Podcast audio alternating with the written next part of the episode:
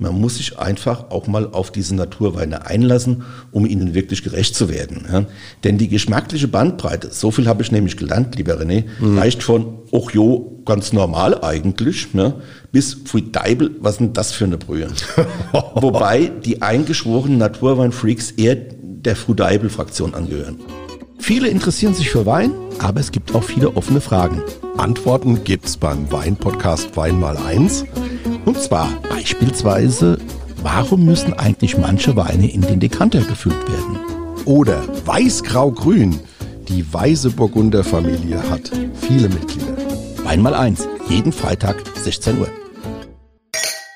Hallo liebe Hörerinnen und Hörer, hier ist wieder der VM-Podcast Wein mal eins. Hier sind wieder Tom Elke und René Hart am Mikro und heute haben wir wieder ein spannendes Thema mitgebracht. Wir haben nur welches? spannende Themen. Ja, natürlich. Wir sind eigentlich immer spannend ja. und spannungsreich. Was haben wir heute dran, René?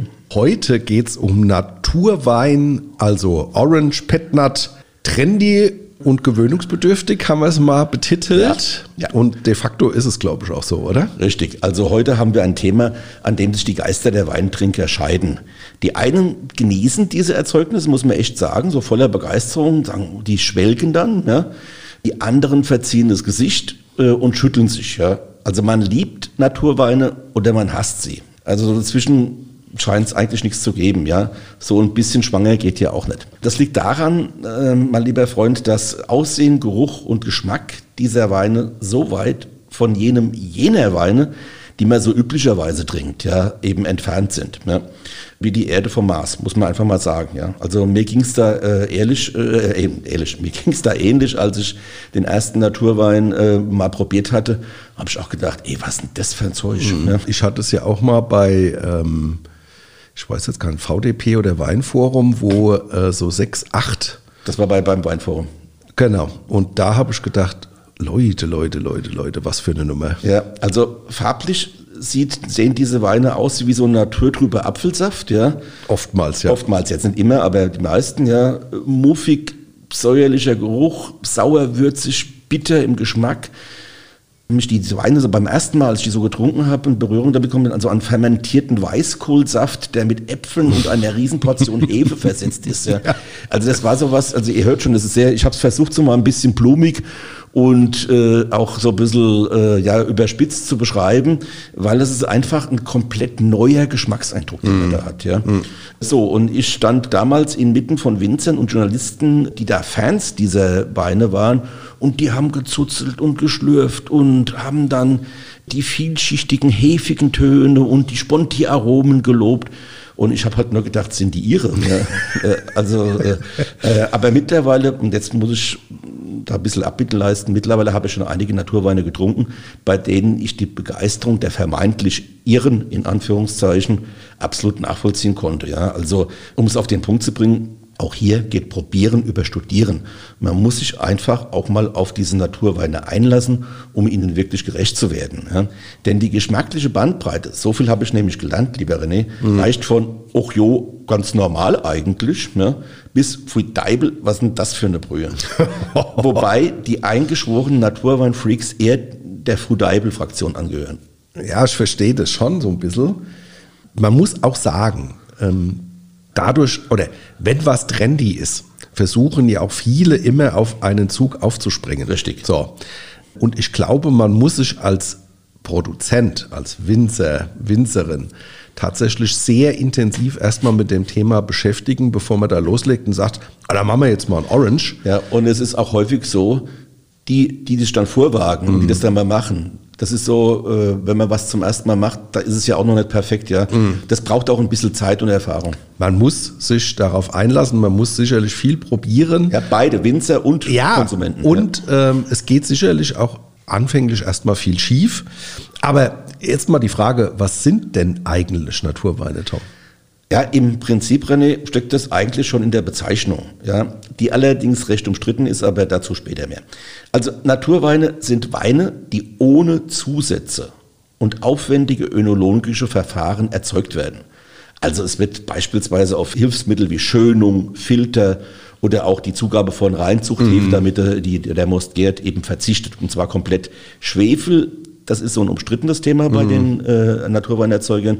Der wird, also er ist zugelassen, aber wenn überhaupt nur in geringen Dosen. Naturweine sind auch eine Rückbesinnung auf historische Methoden der Weinbereitung wie Quävri, also Weinerzeugung einer Amphore, wie es in Georgien eben damals war, oder Orangewein, bei dem weiße Trauben auf der Maische vergoren werden, also quasi wie Rotweine äh, erzeugt werden. Aber auch dazu haben wir später noch ein paar Takte mehr.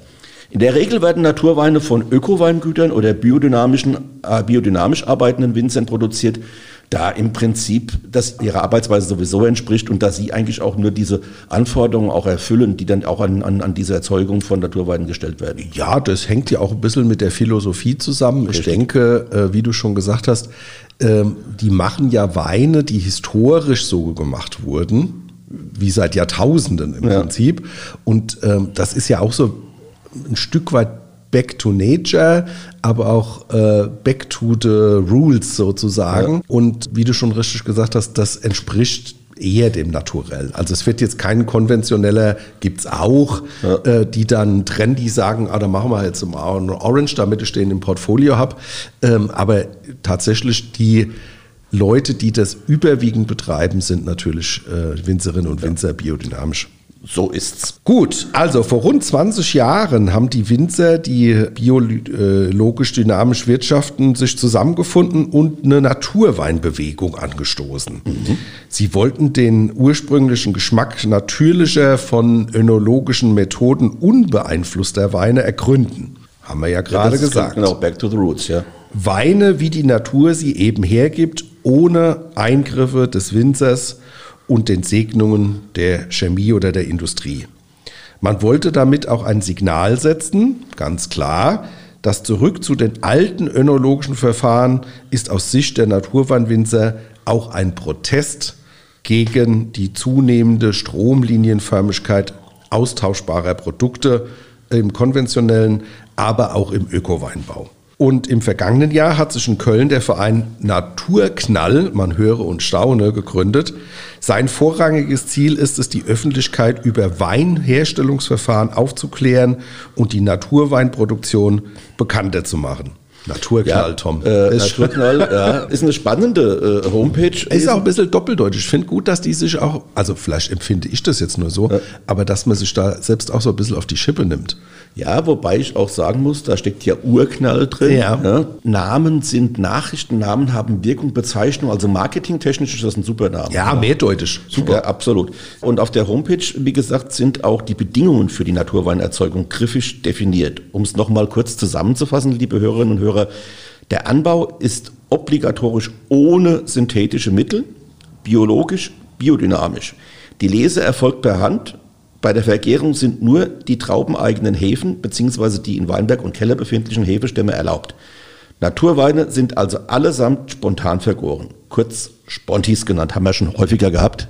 Im Keller sind keine Techniken wie Filtration, Pasteurisierung, Umkehrosmose oder Maischeerhitzung erlaubt.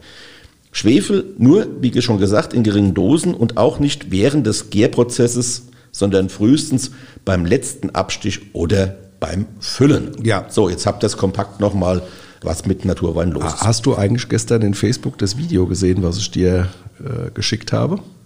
Sebastian Erberdinger. Hast du es gesehen mit, dem, mit, mit seinen Spondi-Hefezüchtungen im Weinberg? Ehemalige beste Jungwinzer Deutschlands, Sebastian Erbeldinger, hat gestern was gepostet, dass er jetzt äh, da auch in einem Weinberg mit Naturhefestämmen arbeiten will und dazu nimmt er halt ähm, schon mal einige Trauben und meischt die in einem Wegglas ein und vergräbt die sozusagen im Weinberg.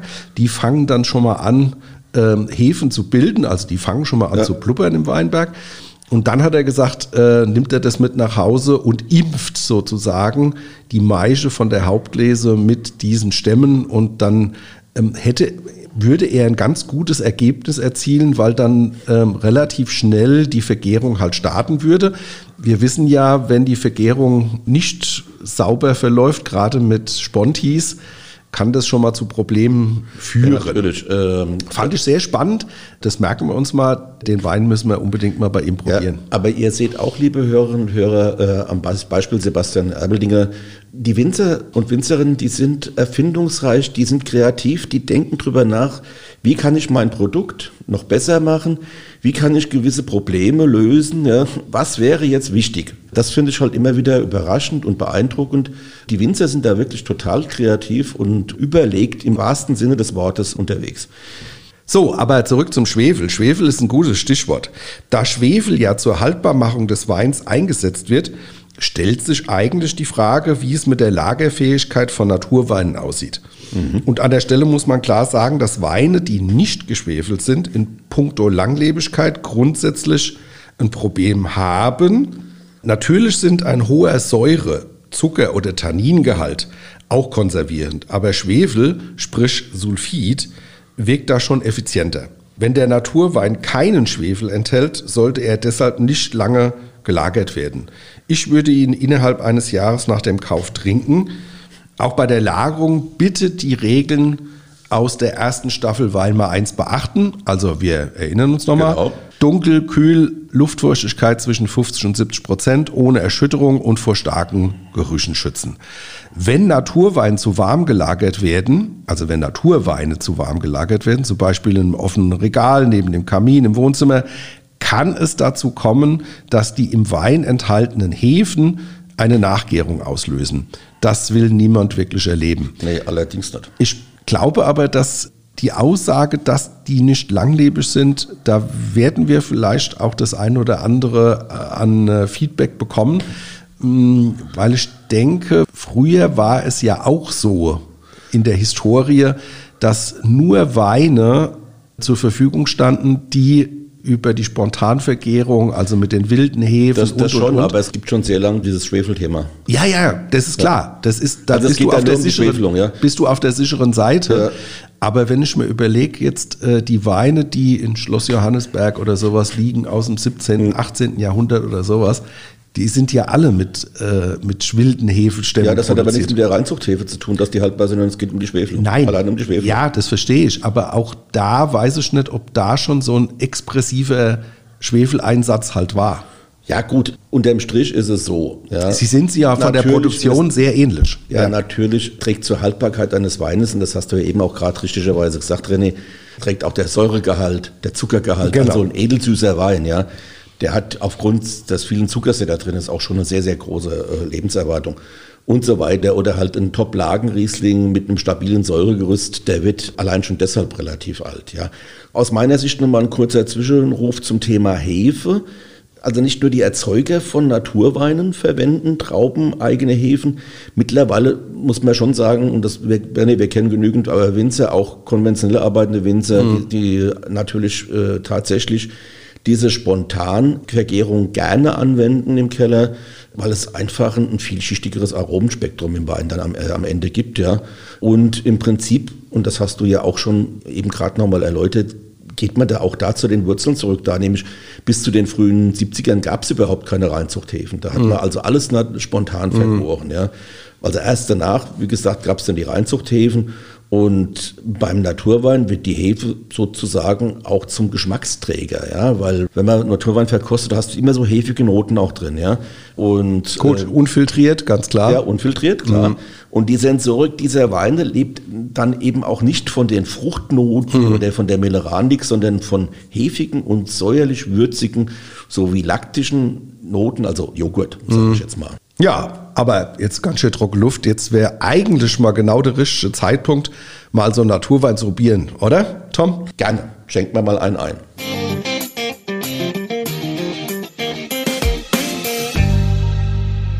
Hier ist sie wieder, wie in jeder Woche, unsere Weinentdeckung für euch. Das ist ja der Weinsinn! Was wir heute im Weinsinn im Glas haben, das ist Exotik pur, nämlich einen 2019er Benat Petnat Bio aus dem VDP-Weingut Bart in Hattenheim im schönen Rheingau. Heute gibt es ja mal wieder alles. Ja, eben. Also mit dem Benat muss man ganz ehrlich sagen, ist dem Winzer Mark Barth ein ebenso exzellenter wie eigenwilliger Vertreter dieses neuen, auch in Mode kommenden Getränkegenres, sage ich jetzt mal, gelungen. Ja, das äh, muss man sagen. Und ähm, wir kommen ja in dieser Folge an solchen Produkten gar nicht äh, vorbei, auch wenn sie ein bisschen ungewöhnlich sind. Gerade auch so die, die Hefetrübung ist sicherlich für viele ungewohnt. Also gerade so für die traditionellen Sekttrinker, vielleicht auch der Kronkorkenverschluss.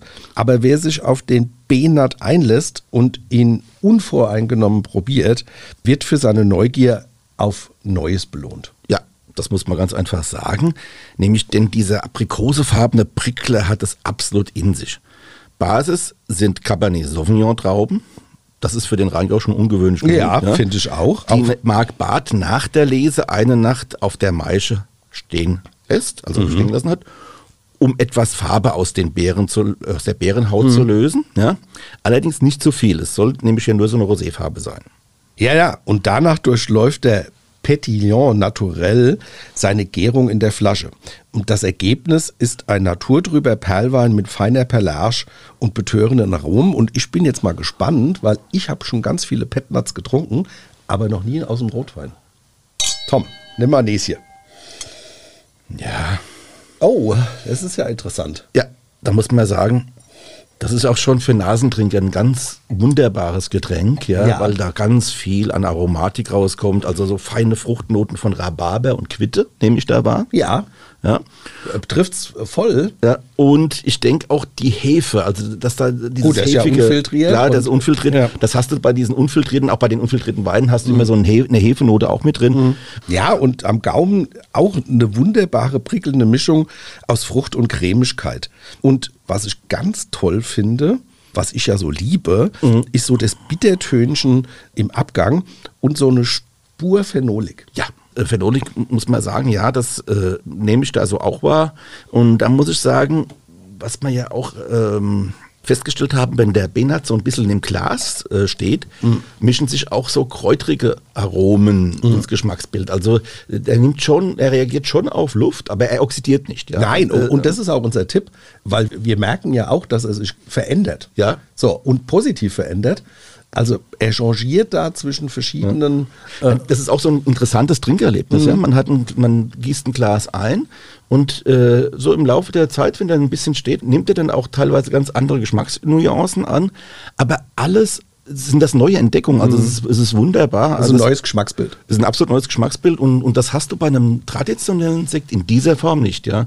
Also wenn du einen Riesling-Sekt hast, wunderbar oder egal, was auch immer dann im Glas perlt, aber der Geschmack und, und die Aromatik bleibt eigentlich beständig, ja. Und da gibt es äh, durch die Berührung mit, mit, der, mit der Luft, äh, gibt es dann schon auch eine Veränderung, die wiederum spannendes, spannendes Neues entstehen lässt. Diesen Petnat, den kann man natürlich wunderbar als, als Aperitif. Opener, als Aperitif reichen, ja. Ja. Ich habe mir auch Gedanken gemacht, was man dazu essen könnte und habe mir gedacht, so ein Crostini mit äh, so einer gebratenen Hühnerleber mit ein bisschen Zwiebeln und, und Salbei und da oben drauf vielleicht noch was Süßes, so ein Mango-Chutney oder in dem Fall auch vielleicht einfach Quittenmarmelade. So, dass man diese süße Röste, Röstaromen und und und hat. Ich glaube, das wird wunderbar. Also äh, da kann keiner meckern, wenn sie Gäste haben und der äh, Benat kommt auf den Tisch und sie reichen da so Crostinis dazu. Bin ich absolut bei dir. Vielleicht noch äh, zwei, drei Sätze zum Weingut Bad. Das VDP-Weingut liegt in Hattenheim in unmittelbarer Nähe zu den Rheingauer Weinbergen. Marc Barth sagt von sich, dass er Weine machen will, die Menschen glücklich machen. Und da muss ich sagen, wenn ich jetzt das mal auf den Benat projiziere, also ich war sehr glücklich, dass ich diesen äh, Perlwein im Glas haben durfte und trinken durfte. Ja, also wie es typisch für den Rheingau ist, rassige Rieslinge stehen natürlich im Fokus, Spät- und Weißburgunder sowie Cabernet Sauvignon. Beim Thema Sekt ist Marc Barth Überzeugungstäter. In der Branche gilt er durchaus als Pionier des Riesling-Lagensektes und er sagt, ich will die Rebsorten pur zeigen und sie mit der Machart der traditionellen Flaschengärung noch unterstützen. Ja, und das lange Hefelager äh, gibt dem seinen Sekten Kontur, Cremigkeit und einen individuellen Charakter. Und den hat natürlich, die, gerade den hat auch dieser Benat, den wir jetzt gerade besprochen haben. Für den Marc Barth bedeutet das allerdings, dass er bereits seinen Grundweinen eine entsprechende Ausdrucksstärke verleiht. Ja, das liegt wahrscheinlich auch am ökologischen Anbau und an der schonenden Lese.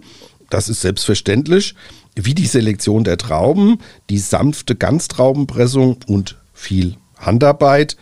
Und ähm, ja, rund 55 Mal, das muss man schon mal überlegen, wird eine Flasche Sekt angepasst, äh, angefasst. Entschuldigung, bevor sie in den Verkauf geht. Also beim Rütteln, beim, Ja, beim ja, Drehen, ja. ja. gut, also man muss sagen, im Weingut Bad, da paart sich also eben Wein- und Sektproduktion und er gilt auch als einer der profilierten Sekthersteller im Rheingau. Die Flasche Benat kostet 19 Euro, er hat 11,5 Volumenprozent Alkohol. Was auch sehr charmant ist, finde ich. ja, 0,8 Restzucker und 4 Gramm Säure.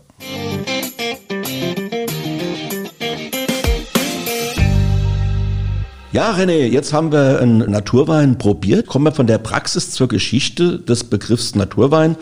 Und ehrlich gesagt, das ist nicht uninteressant. Und dann blicken wir mal zurück auf das Weingesetz von 1909. Ah, oh, so, das ist ja 100 Ähm, ja, Jahre das her. über 100 Jahre her, ja. Da war die Chaptalisierung, also die Zuckerung des Mostes erlaubt, um den Alkoholgehalt des Weines zu erhöhen. Ah. Und das hat auch seinen Grund gehabt, nämlich äh, damals gab es wegen des Klimas, kühl, ja, oft Probleme mit der Reife. Der Zucker brachte allerdings nicht nur mehr Alkohol, sondern pufferte auch die starke Säure dieser Weine ab. Mhm. Das sind wir wieder beim Batchy sein. Ne? Und nur so konnten die Winzer, und das muss man ganz ehrlich jetzt an der Stelle mal sagen, tatsächlich in schlechten Jahrgängen überleben. Ja? Von diesen chaptalisierten Weinen grenzten sich die kellertechnisch unveränderten Naturweine.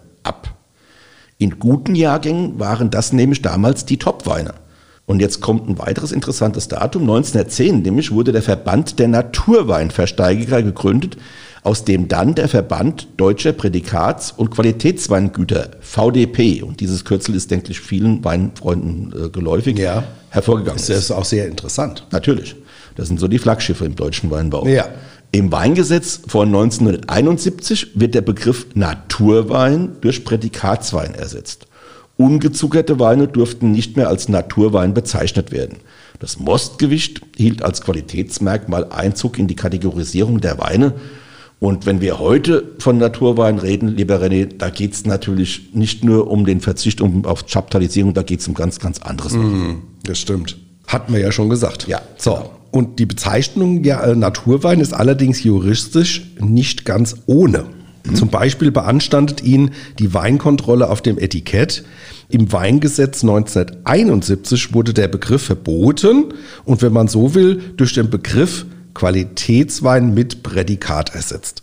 Die Prädikatsweine sind also Rechtsnachfolger der unangereicherten Naturweine, könnte man so sagen. Ja. Und dann gibt es da den rechtsphilosophischen Streit darum, ob jeder Wein nicht sowieso ein Naturprodukt sei oder ob das mit der Kellertechnik verarbeitete Rohmaterial nicht automatisch ein Kulturprodukt sei das vom Menschen halt entsprechend verändert wurde. Deshalb lehnen die heutigen Naturweinerzeuger konventionellen hergestellten Wein komplett als unnatürlich ab. Hört, hört. René, lass uns jetzt mal zu so zwei Spielarten kommen, die im Dunstkreis der Naturweindiskussion segeln und die durchaus trendy sind. Nämlich Orange Wein und Petnat. Ich schlage jetzt mal eine Arbeitsteilung vor. ich Orange, du Petnat. Okay, von wegen, ich Orange. Allein schon wegen äh, meines exotischen Tins vielleicht. Du kannst es dann bringen lassen beim Petnat oder wie? Ja, also äh, Orange und Teint, da kann ich nur sagen, Gott schütze deine Orangehaut, Orangenhaut mit ganzen Früchten. nee, also Spaß beiseite, aller, dann machen wir das so. Fang mal an mit Orange. Ja, im Prinzip ist das ganz einfach. Orangeweine sind Weißweine, die wie ein Rotwein erzeugt werden. Das heißt, sie werden auf der Maische vergoren, beziehungsweise der Most wird mit Schalen und Kernen in den Gärbehälter gefüllt. Dort bleibt alles für viele Tage zusammen. Ergebnis, der Orangewein erhält dadurch eine Konzentration und Aromenfülle, die für Weißweine außergewöhnlich ist. Die orangene Farbe dieser Weine entsteht durch den langen Schalenkontakt.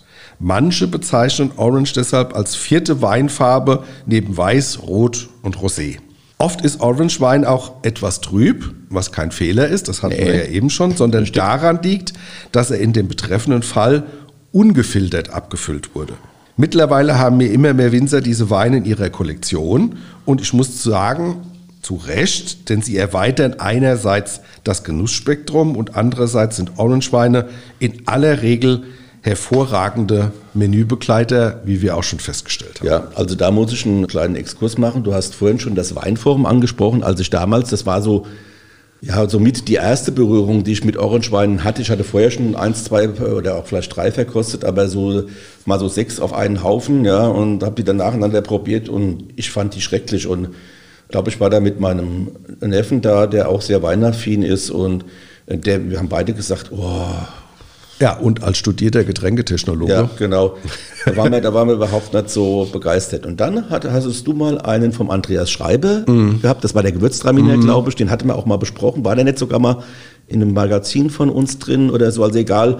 Jedenfalls war das eine ganz, ganz prima Orangewein. Und dann hatte ich einen probiert von der Eva Vollmer, ja, mm. fantastisches Produkt, wo ich gesagt habe, total fantastischer Menüwein auch. Also da, da hättest du alles dazu stellen können. Und du weißt, wir haben ja in Ingelheim vor drei, vier Jahren mal ein Produkt gekauft und Richtig. waren vor Ort total begeistert. Ja. Und haben es dann mit nach Hause genommen und haben es dann nochmal probiert und haben dann gesagt, Mensch, Mensch, Mensch, was haben wir denn da gekauft? Ja. Und wir haben ihm aber eine Chance gegeben, und ähm, ab und zu, ich habe noch drei oder vier Flaschen, ab und zu öffne ich ihn und denke, Mensch. Genauso geht, ist mir es auch gegangen. Wir haben das ein, ein tolles Produkt. Wir haben das, also es war das Wein, man kann ja den Namen ja sagen, weil mhm. das Produkt wirklich toll ist. Es äh, Weingut Saalwächter, mhm. ja, war damals auch Jungwinzer der Neuentdeckung des Jahres bei Gumiode irgendwas war ja. da mit dem äh, Winzer und ähm, deshalb sind wir da mal hingefahren. Und dieser Orangewein, der hat sich im Keller super entwickelt. Mhm. Ja. Also manchmal muss man die Dinge einfach auch mal den Dingen Zeit geben. Wir hatten es in der ersten Staffel gehabt bei der Lagerung. Es gibt so Wellenbewegungen. Stimmt. Ja. Und das war bei dem ganz deutlich. Ja. Und ich trinke ihn, das ist eigentlich die Idee. Wir haben am Wochenende Gäste. Ja. Und da gibt es auch eine. Äh, du hast mich doch gar nicht eingeladen. Wieso habt ihr Gäste? Äh, Gäste. Ach so. Na gut. ähm, Ihr seht, liebe Hörerinnen und Hörer, wir haben ein sehr inniges Verhältnis, der René und ich. Aber vielleicht wollen die Leute auch mal wissen, was ist denn so ein Beispiel für so ein ja, mach doch mal. Äh, Maische vergorene Weißwein? Raus. Also wie du vorhin schon gesagt hast, die Queffri, also diese Tonbehälter, die äh, diese archaischen äh, Vergärungs- Behälter aus Georgien. Also diese Quefri-Weine, das ist schon mal so das Nonplusultra. Es ist historisch betrachtet die weltweit wohl älteste Form der Weinherstellung, muss man sagen. Ja, also ähm, ich glaube, das ist über 7000 Jahre belegt, äh, dass es in diesen Tonkrügen, es sind keine Amphoren, weil die keine Henkel haben, aber in diesen Tonkrügen eben diese Weine bereitet werden. Genau, und deswegen hat 2013 die UNESCO die äh, Weinerzeugung in Georgien. Also im äh, Genau, zum immateriellen Kulturerbe der Menschheit bestimmt oder aufgenommen. Ja, alle Achtung. Also und Querfries gibt es in unterschiedlichen Größen, beginnend ab ca. 10 Liter, äh, so für der Hausshopper. Die Leute sind ja auch clever, da hatte man dann ein bisschen was zu trinken. Bis hin zu über 4000 Liter, das möchte ich nicht eingraben müssen. Nee, und vor allen Dingen auch nicht ausleeren mit der ganzen Beispiel. ah, da kann man bestimmt reinsteigen mit Leitern oder so. Wahrscheinlich, sowas. ja. Äh, außerhalb Georgiens wird das Quefri-Verfahren heute von einigen meist biologisch dynamischen wirtschaftlichen, äh, wirtschaftenden Betrieben genutzt. Und es gibt ja mannigfaltig. Was wir in den letzten Jahren haben, ist ja Granitfass. Betonfass. Das geht ja alles so ein bisschen in die Richtung. Das ist auch so ein bisschen Philosophie, glaube ja. ich. Wobei bei den Amphoren, also das, äh, diese Amphorenweine, so werden die auch bezeichnet, auch wenn es jetzt keine wirklichen Amphoren sind. Die werden dann auch verbuddelt in der Erde und so. Hat der Kai Schätzle in Beispielsweise, genau, ja, auch schon gemacht. gemacht ja. ja. Aber im Prinzip ist es ja das gleiche Verfahren mit einer großen Oberfläche. Der Wein kann atmen. Richtig. Und da gibt es Fakultäten, die halt sagen, Beton ist da super geeignet. Die anderen sagen, wir haben ja dieses, äh, dieses Thema Granitfass. Ja. Gerade in Ingelheim auch beim äh, Jens Bettenheimer, ja. der ja mit dem Felix Hart, äh, Kreishandwerkermeister. Sich da mal auf den Weg gemacht hat. Und die hatten äh, ein Sauvignon Blanc auch da mal reingeballert. Ja die Formen der Weinbereitung und auch dieses Back to the Roots hat heute halt auch moderne Spielarten. Der René hat gerade ein bisschen was dazu geschildert. Äh, vielleicht jetzt auch noch mal ein kurzer Rückblick an den Anfang der oder ein Schwenk an den Anfang dieser Folge, wie Naturweine auch insgesamt präsentieren sich auch Orangeweine extrem unterschiedlich mhm. in Aussehen, Geruch und mhm. Geschmack. Und sie können ebenfalls sehr gewöhnungsbedürftig sein. Wir haben das eben gerade geschildert mit unserem Erlebnis in Ingelheim. Ja. Anfangs total begeistert, dann auf einmal, huch, was ist denn das? Und dann jetzt wieder, äh, nach, nachdem die mal so wieder ein bisschen Kellerreife bekommen haben. Es gibt aber auch tatsächlich Orange-Weine, die sehr, sehr anders sind als diese Weine, die wir so normalerweise trinken mhm. und wo man wirklich, äh, also wo nur die Freaks tatsächlich völlig begeistert sind. Ja. Ich, ich sage ja mal, äh, Milchsäure vergorenes Sauerkraut. Also wenn es in diese Richtung ja. geht, dass du diese kohligen äh, Töne da mit äh, Milchsäurebakterien oder keine Ahnung, ja. Also wenn es in diese Richtung geht, tue ich mir da auch sehr schwer. Ich bin eher so der Protagonist für diese Teekanne. Ich sag mal, gut genutzte Teekanne. Ja ähm, die man hat und die auch eine gewisse Beschichtung oder sowas über die Lebensdauer kriegt. Und wenn man da reinriecht und das so diese Thematik annimmt und vielleicht dann auch noch ein Orangentönchen oder sowas dabei ist, dann finde ich es wunderbar und dann sind es auch tolle Menübegleiter. Ja. Orangewein wird, weil er eben ähm, ähnliche Aromatiken hat und Sensorik hat, wie Naturwein auch ganz oft begrifflich in diese Nähe gerückt zum Naturwein eben. Das ist auch nicht verkehrt. Äh, allerdings sind beide Weintypen dennoch voneinander unabhängig mhm. zu sehen, ja. Ja, das stimmt. Und vielleicht noch eins zum Orangewein. Also wer ihn kaufen will, muss in der Regel etwas tiefer in die Tasche greifen. Also das ist jetzt kein 6, 7, 8 Euro nee, Produkt, sondern ja. da steckt halt viel Handwerk drin, da ist viel Arbeit, viel Aufwand und das muss natürlich auch honoriert werden. Ja, kommen wir noch ganz kurz zum Petnat. Ja, äh, Petnat Pet ist schwierig. Äh, schwieriges Thema, weil es werden wenige wissen, was ein Petnat ist, glaube ich. Deshalb erklären wir es Ihnen jetzt ja auch. Ja? Sehr gut. Äh, also Petnat ist ein Schaumwein, der nach einer alten französischen Methode hergestellt wird. Ja, diese Methode nennt sich Methode rural. Mhm. Also rural ist ländlich. Dabei wird gärender Most in Flaschen abgefüllt, um dort weiter zu gären. Je nachdem, wann der Most abgefüllt wird, schäumt das Endprodukt mehr oder eben weniger stark. Die Hefe wird nicht wie beim Champagner oder Sekt entfernt, die bleibt also da drin in der Flasche. Petnat ist also, wenn man ihn ein, ins Glas einschenkt, meist trüb. Und es wird auch keine Dosage, also die Hörerinnen und Hörer, äh, die unsere Sektfolge gehört haben und Champagnerfolge gehört haben, die wissen, was Dosage ist, nämlich die Süßung, ja, hinzugegeben. Petnat ist, und damit wir das vielleicht auch mal, hätten wir gleich am Anfang erklären können, äh, Elke, was hast du wieder gemacht, ist eine Abkürzung, die heißt, äh, ausgeschrieben heißt das Petillon naturel. Und das bedeutet so viel wie natürlich perlend.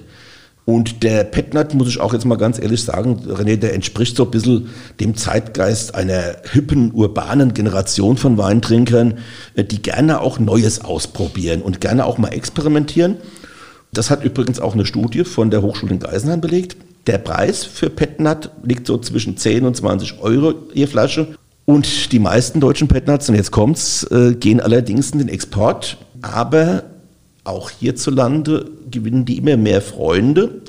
Und ich selbst habe einen Petnat äh, an der Mosel mal probiert vom Weingut äh, Jochen Mehlsheimer, sehr renommierter Ökowinzer an der Mosel. Und ich muss sagen, es war anfänglich ein bisschen gewöhnungsbedürftig, aber ich fand den dann hinterher total klasse, zumal dazu auch Austern gereicht wurden. Und oh. das war ein super Pärchen. Ja, ja, nein, ich äh, muss auch sagen, ich war vor drei, vier Jahren äh, das letzte Mal in Landau Gebietsnummer Winzer Südliche Pfalz. Und da waren etliche dabei mit Petnuts und da habe ich mich richtig eingetrunken und habe mir später auch nochmal vom Galler einen schicken lassen und war auch total begeistert. Und den habe ich auch mit Gästen geöffnet. Und die haben auch gesagt, was ist das denn, wie sieht es denn aus? Und sowas.